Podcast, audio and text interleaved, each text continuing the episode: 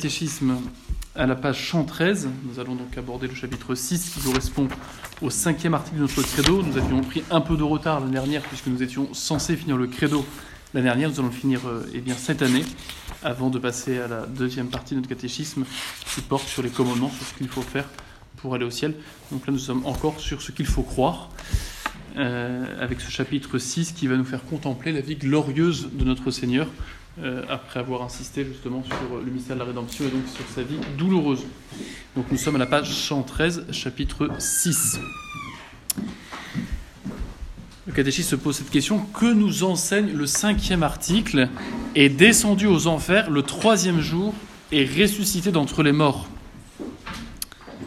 Alors j'attire votre attention sur le fait que là il est bien dit aux enfers. Hein. Il n'est pas dit en enfer. Euh, on le redira, l'enfer peut désigner en fait quatre états hein, euh, distincts du ciel. Mais quand on parle de l'enfer de façon générale, sans précision, c'est pour dire le lieu où il y a les damnés. Et bien sûr, Jésus n'est pas allé dans ce lieu. donc quand on dit que dans le Je crois en Dieu, qu'on croit que Jésus est descendu aux enfers, hein, c'est bien euh, aux enfers et non pas l'enfer des damnés. Et on va voir plus précisément ce que c'est justement. Alors le cinquième article du Credo nous enseigne que l'âme de Jésus-Christ, une fois séparée de son corps, alla dans les limbes, donc là c'est pris pour un synonyme d'enfer au pluriel, et que le troisième jour, elle s'unit de nouveau à son corps pour n'en être jamais plus séparée. Donc déjà, la réponse à cette question nous rappelle bien que Jésus est réellement mort.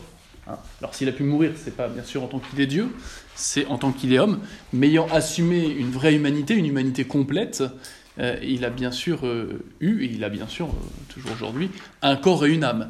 Et la mort, c'est quoi? C'est la séparation du corps et de l'âme, l'âme qui est le principe de vie de ce corps.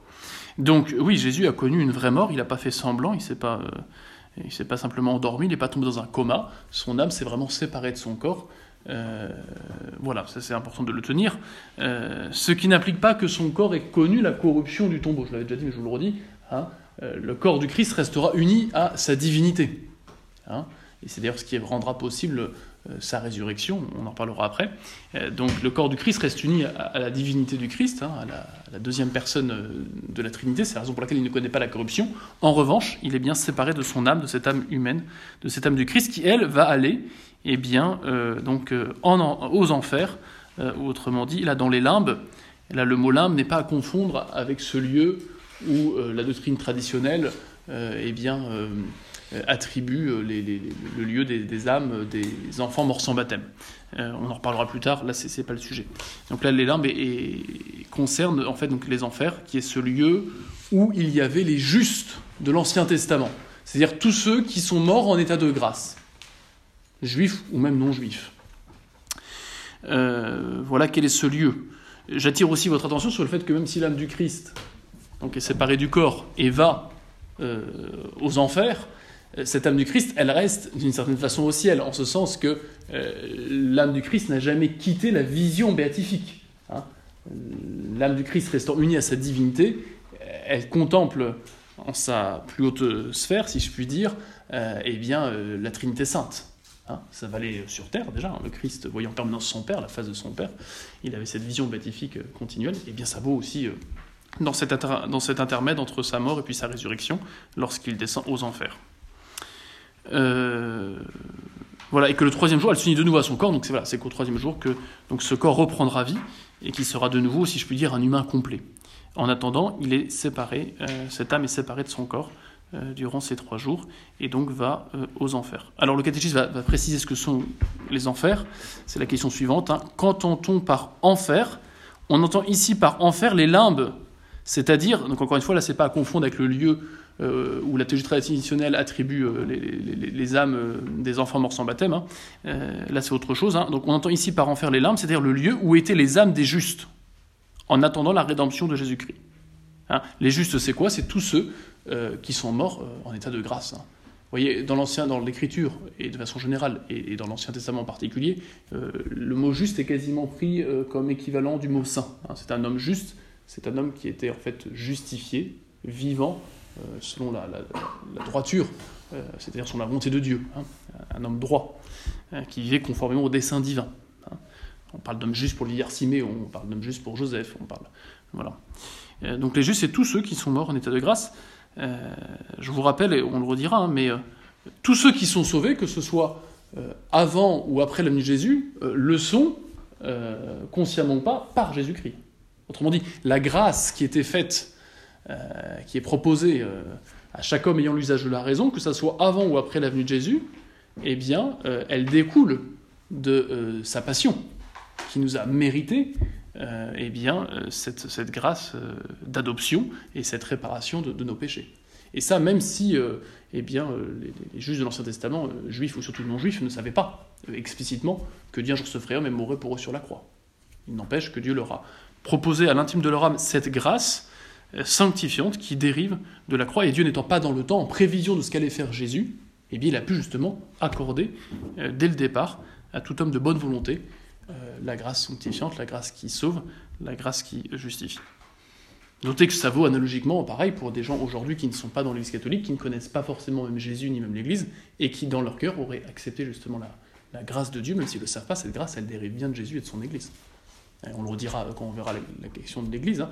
Euh, quand on dit hors de l'Église point de salut, ça ne signifie pas que tous ceux qui sont apparemment à l'extérieur de l'Église sont damnés, mais ça signifie que tous ceux qui sont sauvés le sont par l'Église. Qu'ils le sachent ou qu'ils ne le sachent pas, c'est une autre question. On précisera tout ça, hein, c'est complexe, euh, la fois d'après. Donc, on entend ici par enfer donc les larmes, c'est le lieu où étaient les âmes des justes, au sens euh, que j'ai précisé, en attendant la rédemption de Jésus-Christ. Pourquoi? Parce qu'ils ne pouvaient pas accéder au ciel qui avait été fermé, je vous le rappelle, hein, à la suite du péché originel. Seul eh bien, euh, Jésus pouvait euh, nous délivrer, car seul lui, en tant que vrai Dieu, pouvait apporter une réparation infinie proportionnée aux dommages causés par le péché, et celui comme homme, pouvait le faire au nom de tous les hommes. Et tant que cela n'était pas fait, il ne convenait pas eh bien, qu'on ait l'effet de la passion ultime, qui est la gloire du ciel, avant que Jésus lui-même entre dans cette gloire céleste, avec son âme et son corps. Voilà pourquoi ils étaient en salle d'attente, si je puis dire. On peut déjà préciser, hein, euh, donc quand je disais enfer, euh, au sens populaire, ça signifie le lieu des damnés. Au sens plus précis, au, sens théologique, comme le redira saint Thomas dans euh, le commentaire du livre des sentences, il, dit qu'en enfer, il y a quatre strates, si vous voulez. Hein. D'abord, l'enfer des damnés, là où il y a privation de la vision de Dieu, mais aussi privation de la grâce. Après, il y a l'enfer des limbes, des enfants donc euh, morts sans baptême, qui sont privés de la vision de Dieu et de la grâce, mais qui ne subissent aucune peine, contrairement à l'enfer des damnés, et qui ont même un certain bonheur naturel.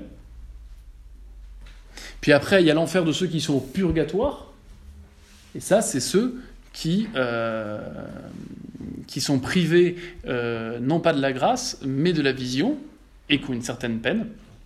Et puis vous avez aussi, donc quatrième lieu, mais il est fermé maintenant, l'enfer des justes, là il n'y avait pas privation de la grâce, mais simplement privation de la vision. Voilà. Euh, c'est ce que saint Thomas rappellera euh, euh, dans, je crois, c'est dans son commentaire du livre des, des sentences. Donc, vous voyez, le mot enfer, d'ailleurs parfois pris par saint Thomas, tant au singulier qu'en pluriel, sans précision, eh bien, peut signifier en fait quatre états fort différents. voilà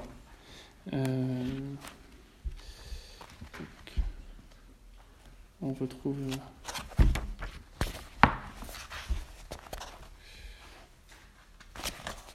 voilà, on retrouve cette précision. Hein. Euh, Saint Thomas dit qu'il y a quatre sortes d'enfer. Le premier, l'enfer des damnés, là où il y a les ténèbres, la privation de la vision de Dieu et la privation de la grâce, et aussi la peine sensible. Le second enfer, qui est situé au-dessus du premier, on y trouve aussi les ténèbres de la privation de la vision de Dieu et celle de la privation de la grâce, mais il n'y a pas de peine sensible sur les larmes des enfants, donc morts sans baptême. Et puis encore au-dessus de ce dernier, il y en a un autre où les ténèbres proviennent de la privation de la vision de Dieu, non de la privation de la grâce, et où il y a pourtant une peine sensible, c'est le purgatoire.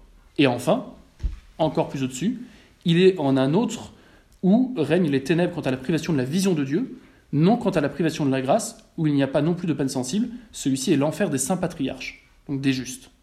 C'est dans ce dernier sens, c'est dans ce dernier seulement que le Christ est descendu quant au lieu, sans en partager toutefois l'expérience des ténèbres, car je vous rappelle que Jésus, encore une fois, a en son âme la vision béatifique. Donc ça, c'est ce que nous rappelle saint Thomas, euh, voilà, dans son commentaire des, sentences, livre 3, distinction 22, question 2, article 1.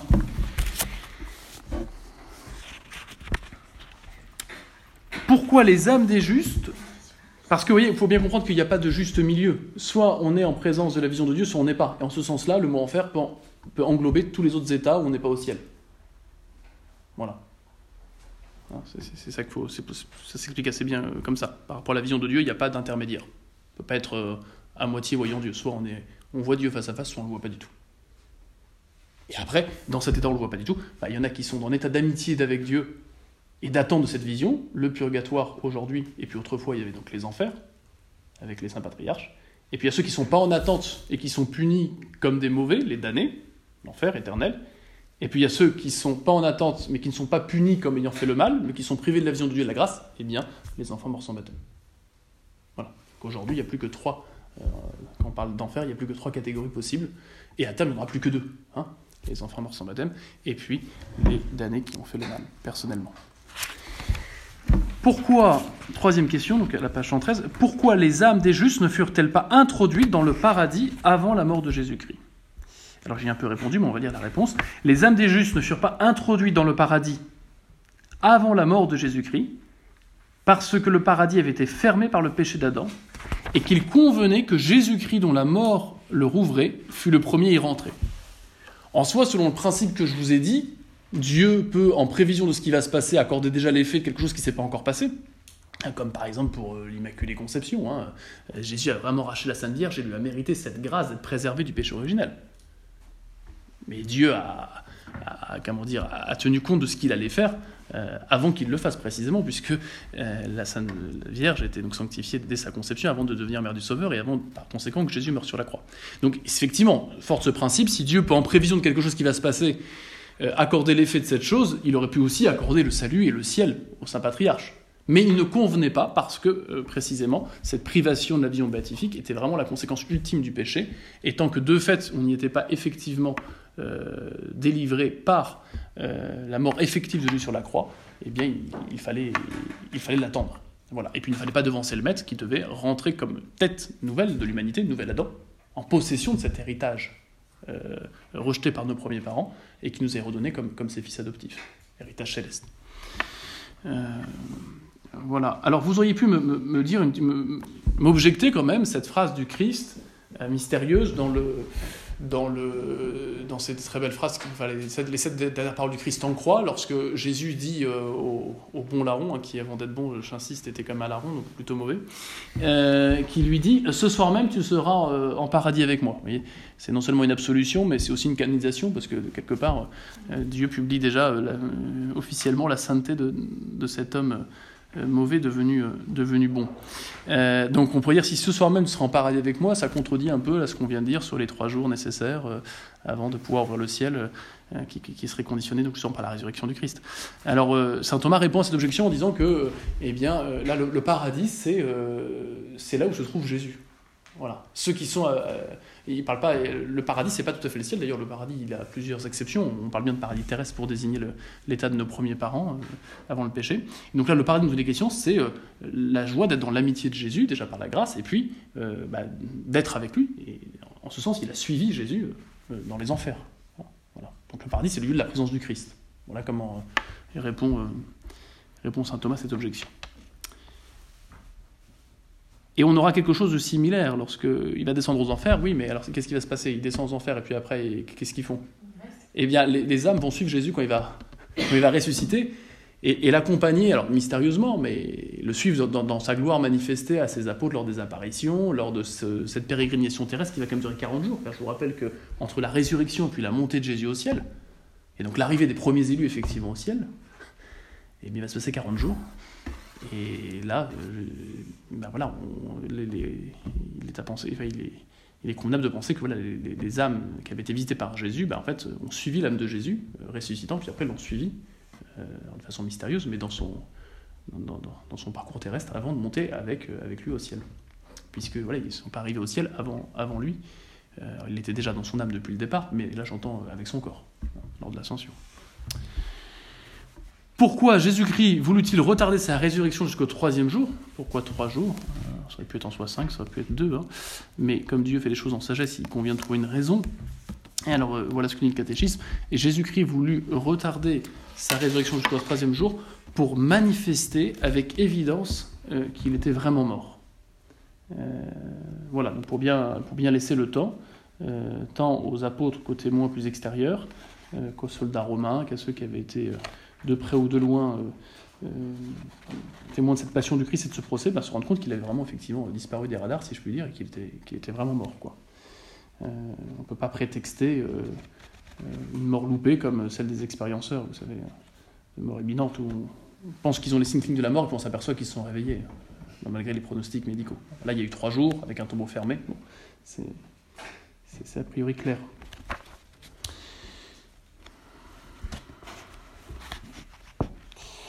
La résurrection du Christ, dernière question de ce chapitre qui est voyez, assez court, euh, la résurrection du Christ fut-elle semblable à celle des autres hommes ressuscités?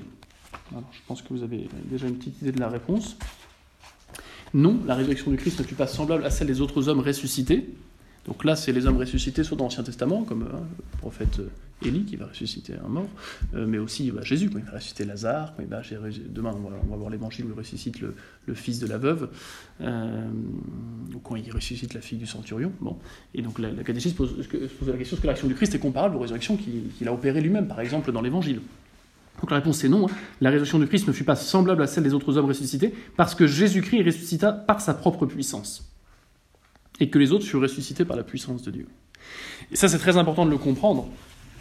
C'est ça qui fait que la résurrection est, la preuve par excellence de la divinité du Christ. C'est que ressusciter un mort, oui, c'est possible à un humain, par la puissance de Dieu. Se ressusciter soi-même, si on n'est pas Dieu, c'est impossible. Euh, non pas simplement parce qu'effectivement, pour faire un miracle de sa propre autorité, il faut être euh, la source de ce pouvoir-là, mais, mais, aussi parce que euh, le principe de non-contradiction veut qu'on ne peut pas être à la fois en vie pour se ressusciter et en même temps mort pour être ressuscitable. voyez? On peut pas être à la fois en mort et en vie. Et pour se ressusciter, il faut être en vie, hein, pour pouvoir faire une action, et en même temps, on ressuscite que les morts. Donc c'est contradictoire le fait d'être vraiment mort. D'accord? Donc, il n'y a que quelqu'un qui a deux natures, une nature euh, ayant une puissance extraordinaire permettant de ressusciter, donc la nature divine, et qui a aussi une nature humaine permettant de réellement mourir, qui peut, par sa propre puissance, sans contradiction aucune, se ressusciter. Donc il n'est pas faux de dire que le Père ressuscita le Fils, et c'est aussi pour ça qu'on peut voir dans la résurrection le signe de l'agrément du sacrifice par Dieu. Hein. Le sacrifice est plaît à Dieu, le signe en est, c'est que Dieu l'a ressuscité. Mais euh, n'oubliez pas que la distinction des personnes se fait uniquement selon l'origine et non pas selon les actions à l'extra. Et que la résurrection du Christ est une œuvre commune au Père, au Fils, à l'Esprit. Donc euh, le Fils se ressuscite bien lui-même. Même si c'est une action conjointe avec le Père et l'Esprit Saint. Mais le Fils se ressuscite lui-même. Hein. Euh, d'où euh, ma précision tout à l'heure, ma remarque disant qu'il ne fallait pas oublier que la divinité était restée unie au corps de Jésus. C'est parce que la divinité reste unie au corps de Jésus et à son âme qu'il peut réunir ce qui était séparé dans son humanité, par l'unité euh, donnée par, euh, par, sa personne divine, qui est restée unie à cette âme et à ce corps qui étaient bien séparés. Euh, donc ça, c'est la différence essentielle hein, entre la résurrection du Christ et toutes les autres résurrections. On pourrait rajouter aussi que le corps glorieux du Christ n'a rien à voir avec le corps qu'ont repris ceux qui sont ressuscités avant lui que ceux qui sont restés avant lui, ils sont remords. Sans jeu de mots. Euh, Lazare, il est de nouveau mort. Hein. Le fils unique de la veuve euh, de Naïm, il est de nouveau mort. Voilà. Une question qu'on avait évoquée, c'était de savoir ce que, et, se disputer, euh, c'est de savoir ce que ceux qui, ce qui ressuscitent, donc avant la descente de Jésus aux enfers, mais pendant sa mort, le grand tremblement de terre, là, on dit qu'il y a des, il y a des saints qui sont sortis de leur tombeau et qui sont ressuscités. La question de savoir est-ce que eux, ils sont remords ou pas, c'est une question qui n'est pas absolument tranchée. Voilà. Saint Thomas la pose et je me souviens plus dans quel sens il opine. Voilà. Mais euh, ce qui est sûr, c'est que là, pour le Christ, c'est une résurrection irréversible, euh, marquant euh, une nouvelle ère corporelle, si je puis dire. Car c'est bien son corps, mais c'est un corps qui a des propriétés qui n'ont plus rien à voir avec celles du passé. Un corps qui ne souffre plus, un corps qui ne meurt plus, un corps impassible, un corps immortel, un corps agile, un corps subtil. Donc c'est un corps qui, peut traverser la matière, c'est un corps qui peut se déplacer euh, en un instant sans passer par les lieux intermédiaires. Euh, un corps resplendissant, qui peut se montrer comme tel. Euh, donc voilà, c'est pas comparable avec tous ceux qui sont ressuscités avant lui. voilà, je passe donc au chapitre, au chapitre 7. Donc, qui correspond au sixième article du Credo, à la page donc, 114. Que nous enseigne le sixième article est monté aux cieux, est assis à la droite, à la droite de Dieu, le Père Tout-Puissant. Bon, la question est un peu bizarre parce que, euh, et puis l'affirmation surtout du credo peut, être, peut faire sourire parce que la droite de Dieu, Dieu c'est un esprit. Hein. c'est trois personnes spirituelles, donc euh, à partir du moment où il y a un esprit, il n'y a pas de matière. S'il n'y a pas de matière, il n'y a pas de quantité. S'il n'y a pas de quantité, il n'y a pas de Dieu. Donc, euh, donc là, vous comprenez bien que le mot droite, il ne faut pas le prendre au sens ni politique du terme, ni géographique, au sens symbolique. alors, qu'est-ce que ça signifie? Le sixième article du Credo nous enseigne que Jésus-Christ, 40 jours après sa résurrection, donc il s'en est, quand même, euh, est passé du temps, alors on verra pourquoi, hein. euh, donc nous enseigne que Jésus-Christ, 40 jours après sa résurrection, monta au ciel par sa propre puissance, en présence de ses disciples. Donc il a été vu, et c'est très clair, le récit, euh, tant dans l'épître, je crois, c'est de Saint-Pierre, que, que dans l'Évangile, est, très clair. Hein. Il s'est levé devant eux par sa propre puissance en présence de ses disciples, et que, étant comme Dieu égal à son Père, il a été comme homme élevé au-dessus de tous les anges et de tous les saints, et établi le Seigneur de toutes choses.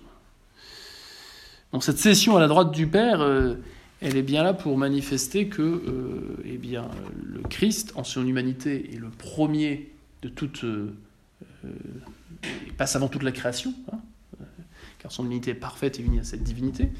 Et puis en tant que Dieu, bah, il est complètement égal de Dieu. Donc vous voyez, la droite, c'est la place d'honneur. Hein. Euh, donc cette cession à la droite, elle indique cela. Hein. L'égalité en tant que Dieu avec le Père, et puis la primauté sur toute la création, euh, en tant qu'il est le, premier nouvel Adam, duquel dérive toute sainteté.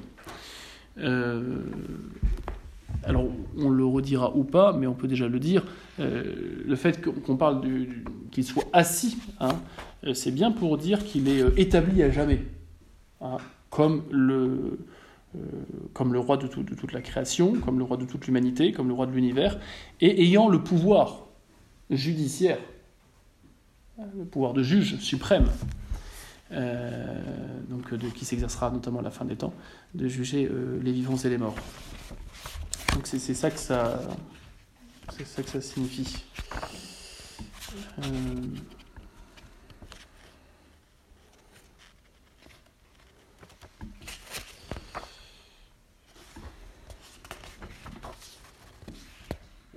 Voilà ce que dit saint Thomas. Il est clair que le mot, donc c'est la Sainte Théologie, question 48, article 2, il est clair que par le mot droite, on peut entendre trois choses. La gloire de la divinité, donc qui est commune à celle euh, du Père et de l'Esprit. La béatitude du Père, est pleinement euh, euh, heureux comme l'est le Père de ce, bonheur même de Dieu. L'autorité pour juger. quant à la cession, elle désigne donc soit l'habitation, soit la dignité royale ou judiciaire, le fait qu'il soit assis. Il s'ensuit donc que s'asseoir à la droite du Père, ce n'est rien d'autre que de posséder, comme le Père, la gloire, la béatitude et l'autorité pour juger d'une manière immuable et souveraine. Or, cela convient au Fils en tant que Dieu. Il est donc manifeste que le Christ en tant que Dieu siège à la droite du Père. Donc voilà la, signification de cette expression un peu singulière, siéger euh, à droite. Voilà. Ça n'a rien à voir avec le donc euh, je crois. ah oui, non, non. Euh, là, pour le coup, c'est à gauche le méchant, à droite les bons. Mais là, pour le coup, il y a quelque chose de, il y a quelque chose de vrai dans la mesure où euh, les tympans de cathédrale représentent les jugements derniers, qui, le jugement dernier qui suit la résurrection des corps. Et donc là, à partir où il y a des corps, il y a un lieu. Et quand on dit le ciel n'est pas un lieu, attention, c'est d'abord un état, effectivement, mais c'est secondairement un lieu dans la mesure où maintenant il y a le corps de la Sainte Vierge et il y a le corps de Jésus. Et qui dit vrai corps dit vraie quantité. Donc il y a bien une raison de lieu. Et à la fin du monde, lorsqu'on reprendra nos corps, on sera bien euh, dans un lieu au sens euh, euh, plus, propre, pas simplement analogique pour dire un état. donc c'est, oui, c'est pas choquant pour le coup, je trouve, qu'on le prenne au sens, au sens strict, lorsque justement on représente le Christ Pantocrator dans son humanité, au milieu, avec à sa droite les bons, puis à sa gauche les, mauvais. Puis c'est, aussi inspiré, bien sûr, bah, de, certaines paroles du Christ dans l'Évangile. hein, voilà. Euh, hmm. Voilà. Et vous voyez, le catéchisme dit bien, donc c'est bien sûr comme Dieu qui est à droite, mais aussi il a été comme homme élevé au-dessus de tous les anges et de tous les saints. Voyez? Euh, Comme homme, il a la préséance euh, sur toutes les, créatures parce que, eh bien, euh, cette humanité au contact eh bien, de sa divinité le place au-dessus de tous, et puis aussi parce que c'est par son humanité qu'il a justement racheté l'humanité, et duquel désormais dérive toute sainteté. Deuxième question, pourquoi Jésus-Christ, après sa résurrection, resta-t-il 40 jours sur la terre avant de monter au ciel? Jésus-Christ, après sa résurrection, resta 40 jours sur la terre avant de monter au ciel pour prouver par diverses apparitions qu'il était vraiment ressuscité. Et pour instruire toujours davantage et confirmer les apôtres dans les vérités de la foi.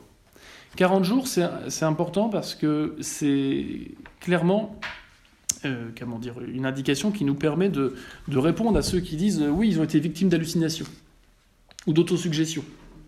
Alors, ce qui ne colle pas tout avec le contexte d'ailleurs, parce que l'autosuggestion ou l'hallucination pour quelqu'un qui est assez sain, elle se passe dans des conditions où on s'attend à quelque chose qui aurait dû se produire et qui ne se produit pas.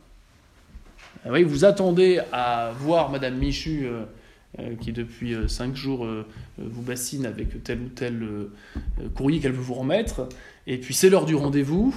De loin, il y a quelqu'un qui arrive. Spontanément, vous reconstituez l'image de Madame Michu, et puis il faut qu'elle s'approche pour oui, mais non, c'est pas elle, c'est la secrétaire. Euh, mais ça suppose souvent une, une- une prédisposition d'esprit à concevoir euh, euh, comme, comme réel ce qui était prévisible ou annoncé. En l'occurrence, les, apôtres sont dans un état d'esprit tout autre. Ils ont fui, donc ils ont trahi, ils ont pensé s'être fait avoir par Jésus, et ils sont enfermés par peur de suivre le même sort que leur maître, et ils pensent bien, et bien que, voilà, que, leur vie est foutue, quoi. Enfin, que, tout ce qu'ils ont fait n'a pas de sens. Ils sont pas du tout en train d'imaginer euh, une, soit un succès, soit même un échappatoire pour euh, euh, changer le drame qui s'est déroulé en, occasion de succès ou de, victoire. C'est tout à fait contradictoire avec l'état psychologique des apôtres tel qu'il nous est rapporté par les évangiles et tel qu'on peut très bien le, concevoir pour des gens qui ont tout lâché pour suivre ce maître, qui finit sur une croix. Euh, donc on voit bien cette lenteur qu'ils ont à croire. Et puis on voit bien la façon dont après est racontée leur incrédulité, cette pertinacité de, Saint- Thomas de ne pas vouloir croire ses confrères. Enfin, on voit bien qu'ils ne sont pas du tout dans des dispositions euh, hallucinatoires. Et puis le fait que ce soit 40 jours, bah, ça laisse quand même de l'espace entre l'événement et puis voilà. Et puis ça lui a permis d'apparaître à plein de gens différents, dans des circonstances différentes, dans des lieux différents. Euh, parfois en, se montrant de loin euh, sur l'horizon de la mer, et puis la pierre va le rejoindre, parfois en disant la messe avec la fraction du pain, parfois en partageant euh, un, un bon poissonnet. Enfin voilà, il, a pu se manifester avec des conséquences différentes, pour montrer qu'il n'était pas un fantôme, que c'était bien lui qui était vraiment mort, qu'il y avait une identification possible. Et, la multiplicité des témoins auxquels il est apparu permet justement d'éliminer la thèse hein, de l'hallucination collective ou de l'autosuggestion. Donc ces 40 jours, c'est important. Et puis il fallait du temps pour qu'ils se mettent vraiment à, croire, à comprendre et à redonner sens du coup à tout ce qu'ils étaient en train de- d'enterrer, si je puis dire, dans leur conscience, euh, pensant s'être fait avoir. Euh, et c'était sûrement le moment aussi de poser beaucoup de questions sur ce qu'ils n'avaient pas compris jusque-là, euh, de ces enseignements euh, passés, euh, de ce qu'il avait fait à la scène, probablement, là, sur l'Eucharistie du sacerdoce, c'était pas si clair que ça pour eux. hein. Euh, et puis, c'était l'occasion pour le Christ eh bien, de donner ses dernières consignes sur la façon de fonder l'Église et de l'établir. Euh, c'était aussi le- le- l'occasion de compléter son enseignement, et il l'avait dit, il y a encore beaucoup de choses que dire, vous n'êtes pas même encore de comprendre, voilà. Et, euh, et probablement de préciser notamment la, question de l'administration des sacrements. hein. Tous les sacrements ont été institués par Jésus, mais dans l'Évangile, vous ne voyez pas euh, clairement l'institution, par exemple, du sacrement de la confirmation, ou la façon d'ordonner les prêtres, ou la façon de donner le sacrement des malades. Et la question de l'institution du sacrement de mariage, s'il y a bien un sacrement où c'est plus que flou, c'est bien celui du mariage. Quand est-ce que Jésus veut en faire un sacrement de mariage? Quand est-ce que Jésus veut faire par contre de l'institution naturelle du mariage un sacrement? C'est pas du tout évident. Bah, il est probable que, en tout cas, euh, s'il l'a institué peut-être par sa présence à Cana, euh, il a formellement dit les choses et explicité ce qu'il voulait euh, durant ces 40 jours. voyez.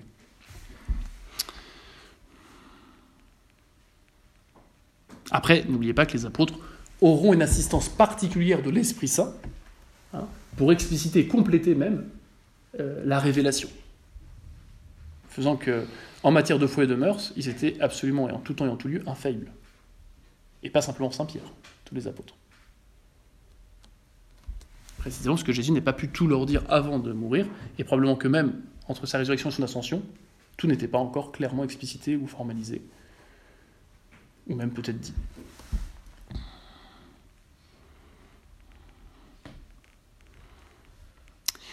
Pourquoi Jésus-Christ est-il euh, monté au ciel?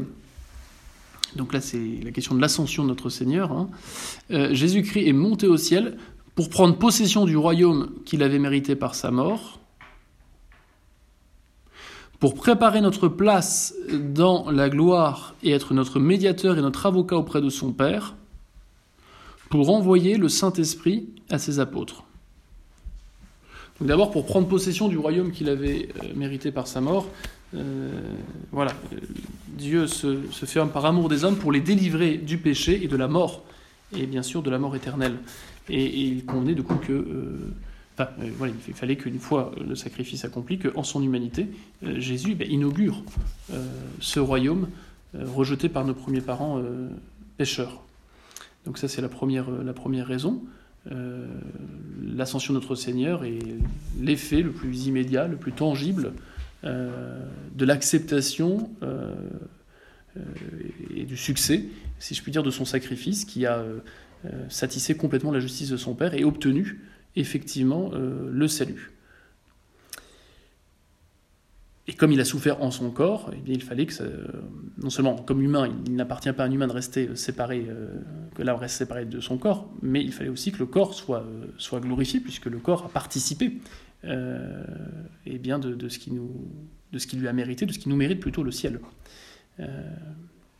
donc pour prendre possession du royaume qu'il avait mérité par sa mort, pour préparer notre place dans la gloire et être notre médiateur et notre avocat auprès de son Père. Voilà pourquoi, si vous voyez, de la même façon que Saint Paul dit Vaine est notre foi si le Christ n'est pas ressuscité, on pourrait dire Vaine est notre espérance si notre Seigneur n'est pas monté au ciel en son corps et en son âme. Précisément parce qu'il est euh, la preuve que son sacrifice a marché, qu'il nous a vraiment délivré euh, du péché de ses conséquences, et qu'il est possible à sa suite, eh bien, euh, de jouer du même sort, d'aller au ciel. Euh, parce que euh, nous sommes sauvés pour autant que nous demeurons justement unis au Christ par la grâce, hein, qui nous fait membres de son corps mystique qu'est l'Église. Voyez? Et donc si la tête, eh bien, euh, étant passée par la mort, a connu la résurrection et est maintenant glorifiée en son corps, en son âme, bah, les membres qui lui demeureront unis le seront infailliblement, si je puis dire. Et il a ce rôle de prêtre qui continue. C'est ça qui est très beau, de voir que Jésus continue d'exercer son sacerdoce, euh, non pas de façon douloureuse comme sur la croix, où il s'offre en, sacrifice euh, sanglant, mais euh, d'une part, il continue à présenter ce qu'il a fait une fois pour toutes pour nous, il présente ses plaies, ce que dit Saint Paul, hein. il, est toujours là en train d'intercéder pour nous, avec son corps glorifié, mais qui a les traces de ce qu'il a fait pour nous sauver, les traces de sa passion. Donc il intercède pour nous, il, il prie pour nous, et puis il agit concrètement. Il agit concrètement du haut du ciel euh, par euh, ces instruments séparés que sont les prêtres. Euh, Saint Thomas va jusqu'à dire que voilà, le, corps du Christ au ciel est l'instrument conjoint de sa divinité par lequel passent les grâces que nous recevons dans les sacrements. Et le prêtre, lui, est l'instrument séparé. Prenez un stylo. Un stylo pour écrire, c'est l'instrument séparé. Hein, il est séparé de votre main. Vous pouvez le lâcher, votre stylo, et vous restez ce que vous êtes. N'empêche que pour écrire, vous en avez besoin. Il suffit pas d'une main. Puis la main, c'est vraiment ce qui est uni à votre, à votre corps, qui est lui-même, enfin, qui fait partie de votre corps, qui est uni à votre âme et donc à votre volonté d'écrire. Eh bien, euh, euh, si on reprend cet exemple, le corps du Christ au ciel est dans cette situation de la main, et le stylo et, le prêtre. Hein, euh, donc pris par la main, pris par le, corps de Jésus qui au ciel eh bien, agit. C'est par son humanité que passent les grâces qu'il nous a méritées sur la croix, et il nous a mis sur la croix par son humanité. C'est pour ça que Dieu a voulu se servir encore son humanité glorifiée pour nous donner les grâces, qui passent donc par son humanité, âme, corps, jusqu'au prêtre qui agit comme son instrument pour produire efficacement la grâce à travers ces sept signes sensibles que sont les sept sacrements institués par le Christ. Donc c'est très beau de se dire que euh, voilà, quand le, quand le prêtre dit je te pardonne tous tes péchés ou ceci est mon corps, le Christ il agit actuellement comme prêtre, comme souverain prêtre. C'est ça qu'il n'y a qu'un seul vrai prêtre. Les prêtres qu'on voit sur terre, ce sont que des instruments. Et, la grâce de l'ordination et le, le, caractère sacerdotal, le caractère les dispose à agir comme instruments. Mais ça ne les dispose pas à agir comme séparés de Dieu. Je ne sais pas comment dire. Euh, euh, Dieu, le jour de l'ordination, Dieu ne donne pas, ou le Christ ne donne pas son pouvoir de remettre les péchés séparément de son action à lui. Car il n'y a que Dieu qui peut remettre les péchés. Donc si le prêtre le fait, c'est toujours au nom de quelqu'un qui agit en sa personne. Donc ça implique que Jésus agisse au moment. Il n'agit pas séparément. Pour transformer du pain en corps, Dieu ne peut pas donner ce pouvoir-là à quelqu'un séparément de son action. Parce que Dieu ne peut, pas, Dieu, peut pas donner un pouvoir divin à quelqu'un qui n'est pas Dieu, c'est une contradiction dans les termes. Dieu ne peut pas créer Dieu. Donc pour donner un pouvoir divin à un humain, il faut comprendre que ce pouvoir, il le donne qu'à titre instrumental. C'est-à-dire qu'il donne à une personne de pouvoir être son instrument, l'instrument de sa divinité qui agit au moment où l'instrument eh bien, dit les paroles de la consécration ou dit les paroles de l'absolution. Donc ça c'est très beau de se dire, voilà, quand, le prêtre consacre, quand le prêtre absout les péchés, c'est Jésus qui, Dieu du ciel, en son humanité, agit par le prêtre qu'on voit. Et c'est pour ça que le prêtre n'est pas le propriétaire des sacrements. C'est vrai que le prêtre n'est pas souverain, il ne peut pas dire bah non, je change la foi d'absolution aujourd'hui puisque j'ai envie, un peu de fantaisie, ou je vais. Euh, là, il n'y a pas de pain, donc on va prendre euh, de la brioche. Bah, ça ne marchera pas. Parce que c'est qu'un instrument qui agit pour autant qui conforme sa volonté à celui qui manie l'instrument. Celui qui manie l'instrument, c'est Jésus, et sa volonté de l'exprimer en disant que c'était du pain, et ces paroles-là, et pas d'autres paroles. Voilà ce que ça veut dire quand on dit Jésus souverain prêtre. Ça veut dire que c'est le seul pontifex, c'est le seul médiateur entre Dieu et les hommes qui se sert, depuis qu'il est monté au ciel, ben, d'instruments pour pouvoir agir. Nous sommes comme les prolongements de, oui, de sa main sur terre. Mais on n'agit jamais séparément de celle-ci. Notre médiateur et notre avocat euh, auprès de son fils. Donc il y a l'idée de médiateur, donc vous voyez, de grand prêtre. La médiation, le prêtre, c'est le pontifex, celui qui fait le pont entre le ciel et la terre. entre, c'est lui qui donne les grâces de Dieu aux hommes et c'est lui qui porte la prière des hommes à Dieu. Et puis avocat, c'est la dimension d'intercession. Hein. Et puis troisièmement, pour envoyer le Saint-Esprit à ses apôtres, alors là il faut comprendre que, en fait, l'ordre, tout simplement, euh, quand, le, Christ dit euh, euh, encore un peu de temps, vous me verrez, encore un peu de temps, vous me verrez plus, voilà, je sais pas quoi. Et il est dans votre intérêt que je m'en aille. Si je m'en vais pas, vous ne recevrez pas le paraclet, le défenseur. il, dit une quasi-impossibilité que, troisième, que la troisième personne soit envoyée tant plus il n'est pas remonté à son père. Alors, c'est pas une impossibilité radicale, c'est simplement le fait que Dieu fait des choses sagement et que l'ordre des missions, l'ordre de l'envoi des personnes euh, à l'extérieur du ciel, si je puis dire, l'ordre d'émission, l'ordre d'envoi des personnes euh, à, la créature, eh bien, respecte, exprime l'ordre des processions. Alors, je ne vais pas refaire le cours sur la Trinité. Hein. Euh, vous l'avez d'ailleurs en ligne si jamais vous l'aviez oublié sur, sur le site Claves. mais ce qu'il faut bien comprendre, c'est que les personnes de la Sainte Trinité ont beau être strictement également Dieu, elles se distinguent par leurs origines selon un ordre. Un ordre non pas chronologique, puisqu'il n'y a pas d'antériorité de postérité. Dieu étant Dieu, il est éternel, et si les trois personnes sont Dieu, elles sont toutes les trois éternelles, donc il n'y a pas d'avant et d'après, il n'y a pas le Père, puis après le Fils, puis après quelques siècles le Saint-Esprit. C'est simultanément les trois qui sont euh, hors du temps. En revanche, eh bien, de par leurs origines, elles sont dans un ordre distinct. Et donc c'est bien le Fils qui est la pensée du Père, qui implique que bah, son origine c'est le Père, et le Saint-Esprit, il est originé, non pas causé, mais originé, il a son origine dans le Père et le Fils. Donc il y a un ordre de procession qui, et qui est exprimé admirablement par l'ordre des missions. Les personnes sont envoyées selon cet ordre de procession fondé dans l'origine des personnes. Origine qui se comprend selon la nature des processions. Si le Saint-Esprit est l'amour du Père et du Fils, cela présuppose une connaissance. Cette connaissance, connaissance du Père, la pensée du Père, le logos, c'est le Verbe, le Fils. Je ne vais pas refaire le cours de Trinité, ce n'est pas le sujet. Mais voilà pourquoi il est dit pour envoyer le Saint-Esprit à ses apôtres. Vous et en sagesse, l'Esprit Saint ne pouvait pas être envoyé de façon euh, visible et distinguée des autres personnes avant que le Fils soit retourné de façon visible et distincte à son Père en son humanité. En son humanité, parce qu'en sa divinité, il ne l'a jamais quitté. Hein.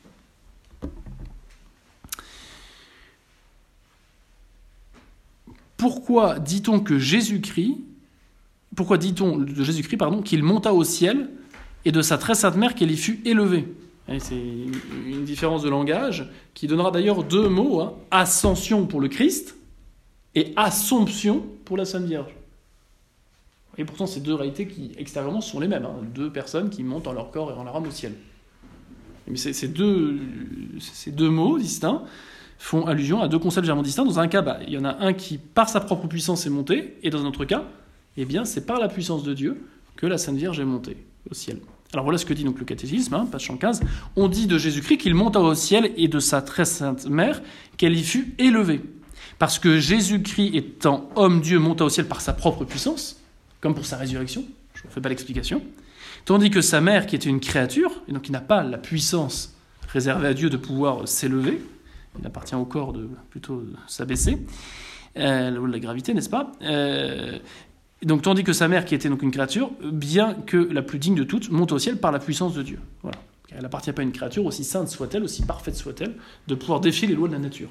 La loi de la nature corporelle, euh, puisque outre le, fait qu'il y a la gravité, il y a aussi tout ce qui est impliqué pour une vie euh, vraiment humaine euh, qui n'est pas possible en, dehors de l'atmosphère. Ça veut dire que le, corps de la Sainte Vierge, il a été changé par Dieu à ce moment-là. Alors, je ne tranche pas tout la question de la mort de la Sainte Vierge. On parle souvent publiquement de dormition pour dire justement ce passage de la vie terrestre à la vie céleste de la Sainte Vierge.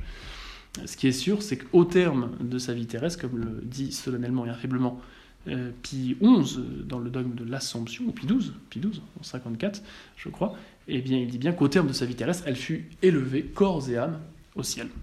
Ce qui s'est passé entre la fin de sa vie humaine normale et puis le début de sa vie céleste par cette Assomption, ça, c'est pas tranché. Certains pensent que la Sainte Vierge est morte pour euh, uni, enfin, euh, comment dire, suivre son fils qui, a, qui passait par là avant de ressusciter. Euh, ce qui pose la question de savoir où était dans ce cas-là l'âme de la Sainte Vierge pendant ce temps-là. Bon. Et puis d'autres euh, pensent que, euh, d'autres plutôt pensent que non, elle n'est pas morte justement, elle a eu ce, privilège, que, ce privilège consécutif au fait d'avoir été préservée du péché originel, elle n'a pas connu. De même qu'elle n'a pas connu les souffrances de l'enfantement, mais elle n'aurait pas connu la mort. certains disant que bah, elle avait déjà connu la mort dans son cœur par ce glaive qui l'a transpercé au moment de la mort de Jésus. Bon. Moi, je ne me suis pas assez formé pour émettre une opinion sérieuse. Donc, je présente simplement les deux. Bon, les thomistes disent plutôt, je crois, hein, que la Sainte Vierge serait, serait morte. Euh, voilà, toujours dans cette idée d'union à son fils. Mais de ce que j'avais lu, moi, j'ai pas trouvé une raison plus convaincante qu'une autre. Euh. C'est sûr qu'il n'y a aucune raison absolument déterminante parce que euh, dire la Sainte Vierge n'a pas subi les conséquences du péché originel, bah, c'est qu'à moitié faux, qu'à moitié vrai. Elle n'a rien connu des conséquences du péché dans tout ce qui a trait au péché. Elle a été exemptée aussi des souffrances de l'enfantement, d'accord. Mais enfin, elle n'a pas été préservée des souffrances. Hein. Donc, euh, si elle est co-rédemptrice, c'est pas pour rien. les souffrances, elle les a connues. Hein, de la vie cachée, de l'incompréhension que lui faisait son petit Jésus en, partant à l'âge de 12 ans au temple, en, continuant par le début de sa vie publique où il est parti de la maison faire ce qu'il avait à faire, et, en poursuivant par sa passion et, sa mort odieuse. Donc, euh, euh, voilà, si elle a pu connaître la souffrance à ce point, pourquoi elle n'aurait pas pu connaître la mort? Bon, et en même temps dire qu'elle a déjà connu la mort d'une certaine façon, en étant au pied de la croix, qu'il fallait peut-être pas une. Bon, vous voyez, je sais pas de. Euh, voilà. Expliquer les mots et assis à la droite de Dieu, le Père Tout-Puissant. Donc le mot est assis, donc on, l'a déjà dit, hein, mais signifie la possession pacifique que Jésus-Christ a de la gloire. Et les mots à la droite de Dieu, le Père Tout-Puissant, expriment qu'il a une place d'honneur au-dessus de toutes les créatures. Donc je l'ai déjà dit, vous voyez, en disant assis, on dit bien qu'il est à jamais triomphant du démon, du péché, de la mort. Personne ne pourra lui enlever euh, ce trophée, si je puis dire, et à jamais il lui revient de juger les vivants et les morts, car c'est lui, eh bien, qui euh, a obtenu leur salut. Autrement dit, ceux qui n'ont pas voulu du salut, c'est ceux qui ont rejeté le Christ. Et donc il revient à lui plus qu'aux autres personnes divines euh, de juger les vivants et les morts. Voilà. Alors on va passer au chapitre 8, c'est des très courts chapitres là, euh, que nous enseigne le septième article.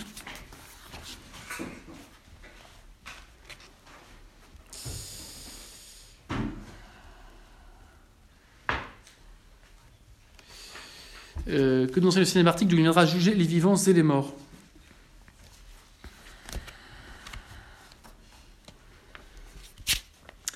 Le septième article du Credo nous enseigne qu'à la fin du monde, Jésus-Christ, plein de gloire et de majesté, viendra du ciel pour juger tous les hommes, bons et mauvais, et pour donner à chacun la récompense ou le châtiment qu'il aura mérité.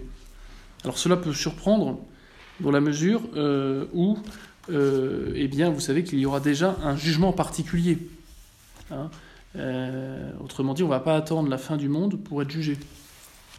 Dès l'instant de notre mort, dès l'instant de la séparation de notre âme et de notre corps, nous, aurons, nous serons fixés dans notre sort. Trois possibilités, hein, pour ceux qui ont déjà raison, sur cette terre l'enfer, le ciel ou le purgatoire. Et deux seules possibilités définitives à terme, hein, enfer ou purgatoire, euh, enfer ou, ciel. Euh, eh bien, il y aura, il y a ce jugement particulier euh, qu'on verra plus en détail lorsqu'on parlera de la vie éternelle à la fin du credo, mais il y aura aussi un jugement général. Et ce jugement général, il sera fait, eh bien, avec tout le monde, avec tout le monde, et on va voir les motifs. Hein. le but, c'est pas du tout de cancaner ou de se complaire à voir euh, les choses les plus abominables qui ont pu être, euh, pu être faites sur cette terre et qui ont été cachées, mais c'est de rétablir euh, eh bien, l'ordre lésé par tous les péchés. car l'homme est un animal social et il convient qu'il prenne acte des conséquences heureuses ou malheureuses de ses actes sur l'ensemble de la société. S'ils sont déjà en enfer. Voilà. S'ils sont déjà en enfer, eh bien, ça change que euh, la sagesse de Dieu euh, manifestera que déjà Dieu n'a pas été injuste en manifestant qu'ils ont mérité euh, leur sort, et d'autre part, eh bien, tout le monde verra justement les, les conséquences demeurer cachées, le nombre de personnes méchantes qui jouissent pourtant d'une bonne réputation parce qu'ils arrivent à jouer les hypocrites, eh bien là tout sera dévoilé, et il n'y aura plus de place au mensonge ou à la dissimulation. Donc ce sera le triomphe de la vérité, euh, de la gloire de Dieu, conciliant à la fois sa miséricorde, quand on verra toutes les fois où Dieu aura essayé, entre guillemets, de, proposer sa grâce, et puis toutes les fois où ces gens-là se sont obstinés dans le refus de sa grâce. Donc le jugement en général, on en reparlera, mais euh, il obéit, si vous voulez, à, ces deux dimensions de la nature, à ces deux dimensions de la nature humaine. Euh, d'une part, la dimension sociale de la, nature humaine, qui fait qu'on ne, vit pas ermite et que même un ermite, il a besoin d'autres pour vivre, et que nos actes ont des conséquences euh, sur, sur l'ensemble de l'humanité, tant dans la société civile que religieuse. Hein. Le revers positif de cela, c'est la communion des saints, hein, on reparlera plus tard. Et puis ça répond aussi à cette exigence de la nature corporelle de l'homme. L'homme, il lui appartient non pas simplement d'être jugé avec son âme au soir de sa vie, mais aussi d'être jugé en son âme et en son corps. Et ce corps, il le récupérera qu'à la fin des temps. Et une fois qu'il l'aura récupéré, eh bien, il aura ce jugement qui concernera aussi donc son corps, qui, euh, fera qu'il sera encore plus heureux s'il était déjà au ciel par son âme, ou qu'il sera encore plus malheureux euh, s'il était euh, en enfer. Car la plupart de nos actions, nous les faisons hein, par notre corps. Et donc notre corps participe de notre mérite lorsque nous faisons une bonne action état de grâce, ou de notre démérite lorsque nous faisons une mauvaise action. Voilà, si vous voulez, la, raison de convenance de ce deuxième jugement qui ne changera rien, bien sûr, au sort définitif. Ce rapport-là, ça ne sert à rien. Il n'y a pas de gens qui vont passer d'enfer au ciel, ou de ciel à, à enfer, ou de ciel à purgatoire. Une fois qu'on est au ciel ou au purgatoire, les actions des uns et des autres, ça nous passera au-dessus, non? Et il y a l'aspect, encore une fois, de gloire de Dieu. Et encore une fois, il n'y aura pas de curiosité malsaine de savoir le mal qui a été fait par un tel ou tel, mais il y a l'aspect quand même, il faut que Dieu soit glorifié à travers tant ses élus qu'à travers les damnés malgré eux, dont toutes les actions seront, euh, seront connues et dévoilées, et il n'y aura plus aucun doute possible sur euh, la culpabilité de ceux qui sont châtiés et sur la bonté de Dieu. Euh, le nombre de gens qui vous disent mais non l'enfer c'est pas possible ou s'il existe il est vide ou provisoire donc en fait c'est plus l'enfer parce que Dieu justement est amour et donc en fait on suspecte Dieu en fait d'être méchant et de pas vraiment être Dieu si on maintient un enfer qui n'est pas provisoire mais éternel et qui n'est pas vide mais plein là justement ce sera l'occasion de, de, répondre si je puis dire à cette objection mais on va voir, les, raisons, elles sont dites par le catéchisme. Mais voilà, faut, voilà qu'il faut vous ayez en tête. Le jugement dernier euh, ne change rien quant au sort définitif de l'âme par rapport au jugement particulier, mais il complète le jugement particulier en tant que l'homme n'a pas simplement une âme, mais aussi un corps, qu'il doit avoir ce jugement aussi en son corps, et qu'enfin, euh, il n'est pas simplement euh, unique, il a un agir qui concerne les autres, il a une dimension sociale, et en ce sens, ce jugement général complétera le jugement particulier. Alors, euh, voilà ce que nous dit donc le, catéchisme, que nous enseigne le septième article d'où il viendra juger les vivants et les morts. Donc Jésus, qui est assis à droite, il, il viendra de là, juger les vivants et les morts. Qu'est-ce que ça veut dire? Le septième article du credo nous enseigne qu'à la fin du monde, Jésus-Christ, plein de gloire et de majesté, viendra du ciel pour juger tous les hommes, bons et mauvais, et pour donner à chacun la récompense ou le châtiment qu'il aura mérité. Donc euh, foncièrement, hein, encore une fois, cette récompense et ce châtiment ne sera pas changé par l'avenue de Jésus, puisque la personne qui est en enfer, elle l'est déjà. Et pareil pour la personne euh, qui est au ciel, elle est déjà au ciel. Euh, en revanche, eh bien, cela sera connu de tous, l'identité de ceux qui sont au ciel et en enfer seront connus de tous, et puis il y aura un supplément de gloire pour ceux qui seront jugés fa- favorablement, qui sont au ciel, qui auront récupéré leur corps, ils auront une joie supplémentaire en leur corps et par leur corps, et pour ceux qui sont en enfer, ils auront une peine supplémentaire liée à leur corps, qu'ils n'avaient pas auparavant. Donc il y aura un complément, soit dans la récompense, soit dans le châtiment.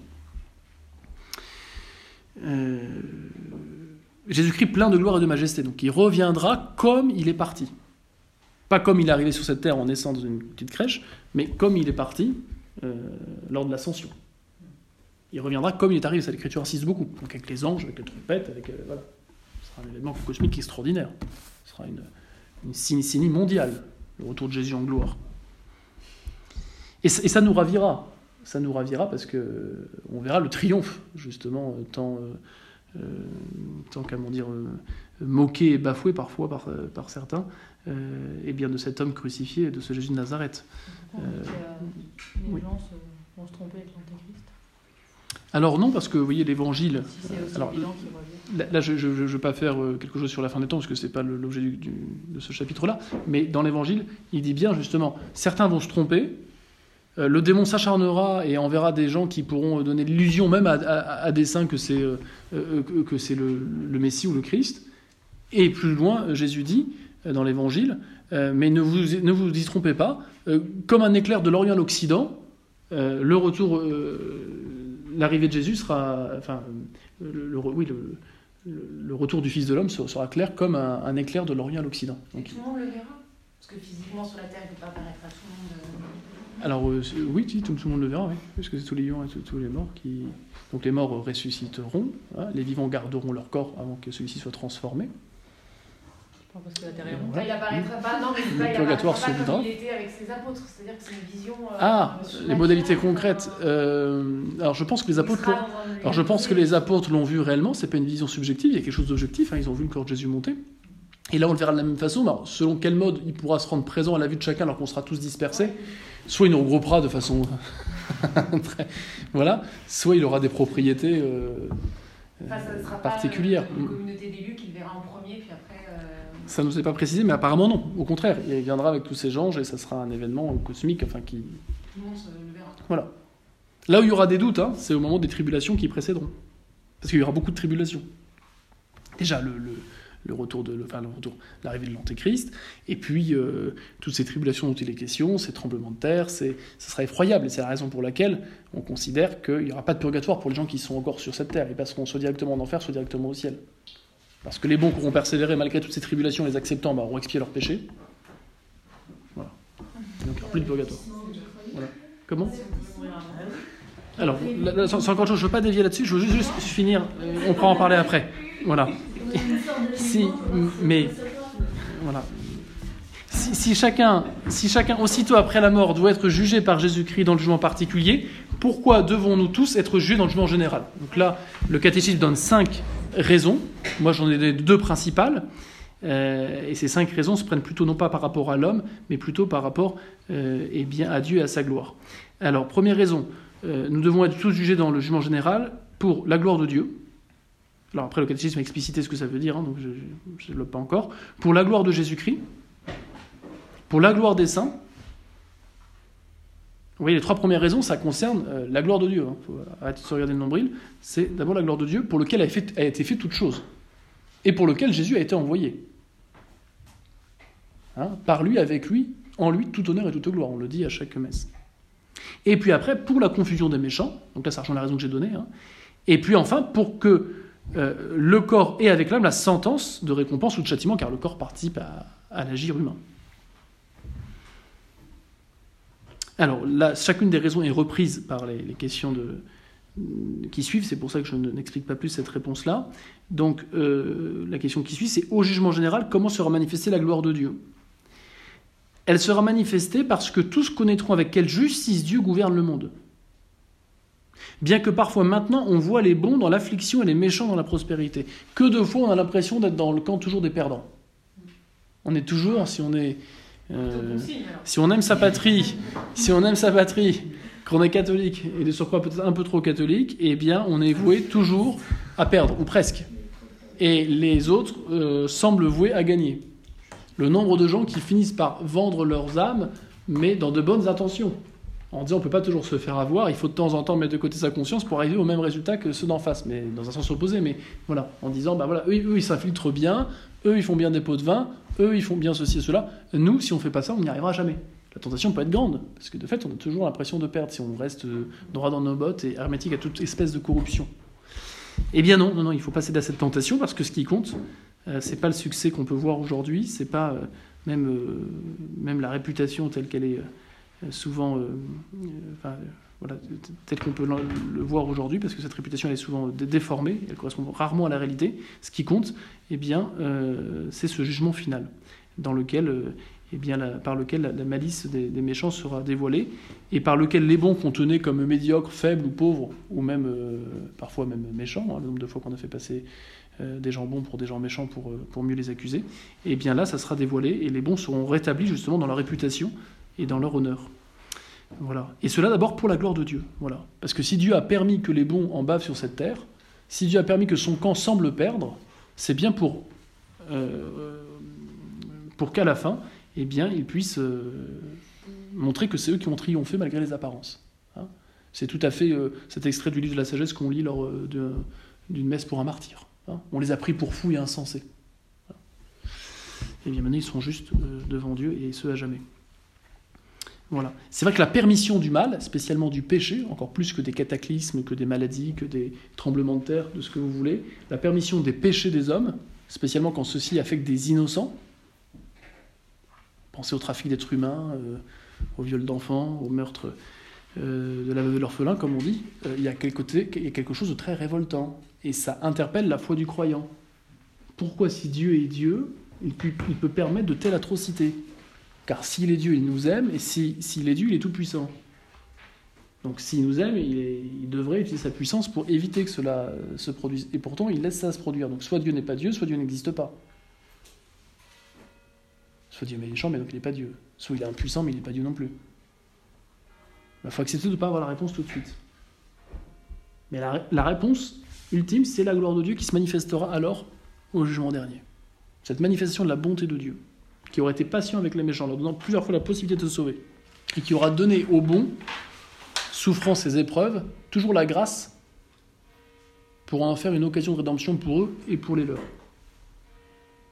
En attendant, bah, on n'a pas toujours euh, effectivement le sens immédiat euh, de la permission du, mal et spécialement des péchés des hommes.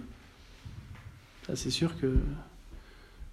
Voilà. Vous voyez, on peut voir un peu cette vie, euh, quand on la regarde avec un peu de recul et la vie des autres, et puis la permission de Dieu du mal, on peut voir ça un peu comme une, comme une, euh, une tenture avec une, une toile, avec une broderie. Voyez, on voit tout le, tout le verso. Et puis, arrivé euh, au jugement dernier, on verra le chef-d'œuvre du bon côté, on verra la toile à l'endroit, et on comprendra pourquoi Dieu a permis tant de mal. Voyez, on verra en fait que ça aura concouru malgré la malice des méchants, à un bien supérieur. La gloire de Dieu et le salut d'un grand nombre.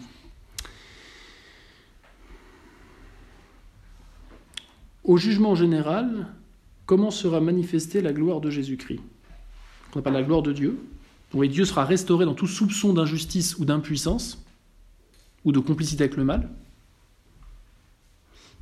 Mais aussi, eh bien, le jugement en général va contribuer à la gloire de Dieu, alors à la gloire de Jésus, pardon. Et comment cela? Eh, eh bien, au jour général, la gloire de Jésus sera manifestée parce qu'après avoir été injustement condamné par les hommes, il paraîtra alors à la face de tous comme juge suprême de tous les hommes. Beaucoup se sont moqués de lui, beaucoup l'ont pris pour un fou ou pour un pauvre type. Euh, il s'est laissé euh, traiter comme tel. Euh, il a choisi d'être martyr de, la vérité, en somme. Et, eh bien, cette vérité qui n'a pas été reconnue à, son époque, notamment, notamment par les juifs, et encore aujourd'hui par, beaucoup de juifs et, aussi beaucoup de, païens, et bien là, cette vérité, elle sera resplendissante. Euh, il n'y aura plus de doute possible sur le fait qu'il est vraiment, vraiment Dieu, et que c'est lui qui est le juge de toutes choses. voyez, l'humanité de Jésus a un rôle. De la même façon qu'elle a eu un rôle indispensable dans euh, notre salut par sa mort sur la croix, elle a un rôle dans la rétribution finale. Puisque c'est en son humanité qu'il va nous juger. C'est pas simplement comme Dieu. C'est pour ça que c'est. Au jugement général, comment sera manifestée la gloire des saints? Au jugement général, la gloire des saints sera manifestée parce que beaucoup d'entre eux qui moururent méprisés par les méchants seront glorifiés en présence de tout le monde. Donc il n'y aura pas de doute que ceux qu'on aura injustement euh, bafoués dans leur réputation ou leur bien ou leur famille, eh bien, seront rétablis dans leur honneur et dans leur gloire. Puis on peut sûrement dire aussi que la gloire des saints, elle est, comment dire, bafouée lorsqu'on pêche, parce que les saints sont les plus grands amis de Dieu, et lorsqu'on euh, blesse la gloire de Dieu par nos péchés, lorsqu'on lèse sa justice ou sa miséricorde, eh bien, euh, d'une certaine façon, on, retire quelque chose à la gloire des saints.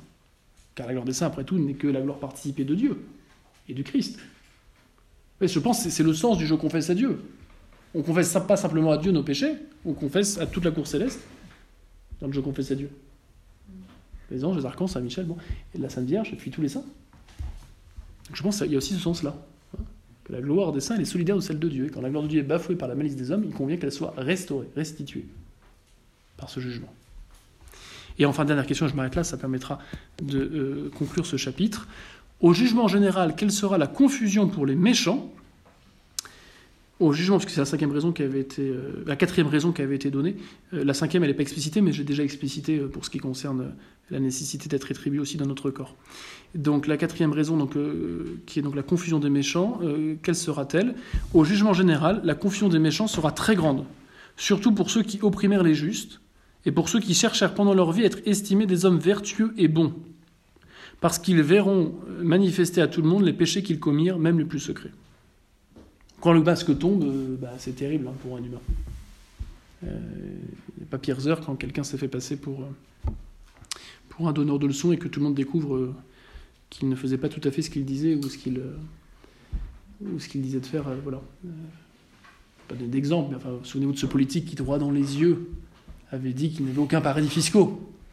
Et puis qui, quelques mois plus tard, se retrouve piégé et, et mis même en, en prison pour euh, ses nombreuses fraudes fiscales, alors qu'il était lui-même ministre euh, dédié à, à la lutte contre les fraudes. Euh, Vous imaginez pour cet homme euh, le calvaire intérieur et psy- psychologique et moral qu'il a dû subir, rien que le fait que ça soit dévoilé aux yeux de tous, qu'il était tout à fait euh, à rebours de ce qu'il comptait faire. Bon. Eh bien, ça sera pareil pour tous les péchés, de tous les méchants, spécialement de ceux qui ont eu un rôle particulier, hein, à, se faire passer pour des colombes alors que c'était des, des, serpents ou des sépulcres blanchis. Euh, sans compter qu'ils verront aussi toutes les conséquences. Mais ils le verront déjà jugement particulier, mais là, en présence de tous, ils prendront acte de toutes les conséquences de, leur, euh, de, leurs mauvaises euh, actions, mauvaises décisions, mauvaises lois. hein. Si, si Marx est mort, le marxisme n'est pas mort, vous voyez. hein. Il y a beaucoup d'idéologies qui demeurent bien après la, la mort des gens, comme certaines lois. hein, je veux dire. Euh, euh. Donc voilà. Donc vous voyez bien que ce, grand déballage n'a pas lieu de satisfaire une curiosité qui n'aura plus lieu d'être, dans la mesure où, euh, que- pour, ceux qui sont en enfer et qui sont damnés, ils souffriront suffisamment de ce qu'ils ont fait, ils ne s'intéresseront pas vraiment à ce qu'ont fait les autres. Et pour ceux qui sont au ciel, euh, bah, il n'y aura aucun péché possible, donc pas la moindre tentation d'une curiosité mal placée. Mais simplement l'envie de glorifier Dieu. Et se réjouiront justement de cette glorification de Dieu qui sera, euh, euh, qui sera explicite et explicitée par ce jugement que personne ne pourra contester. Voilà, j'en ai fini pour ce chapitre 8. S'il y a des questions...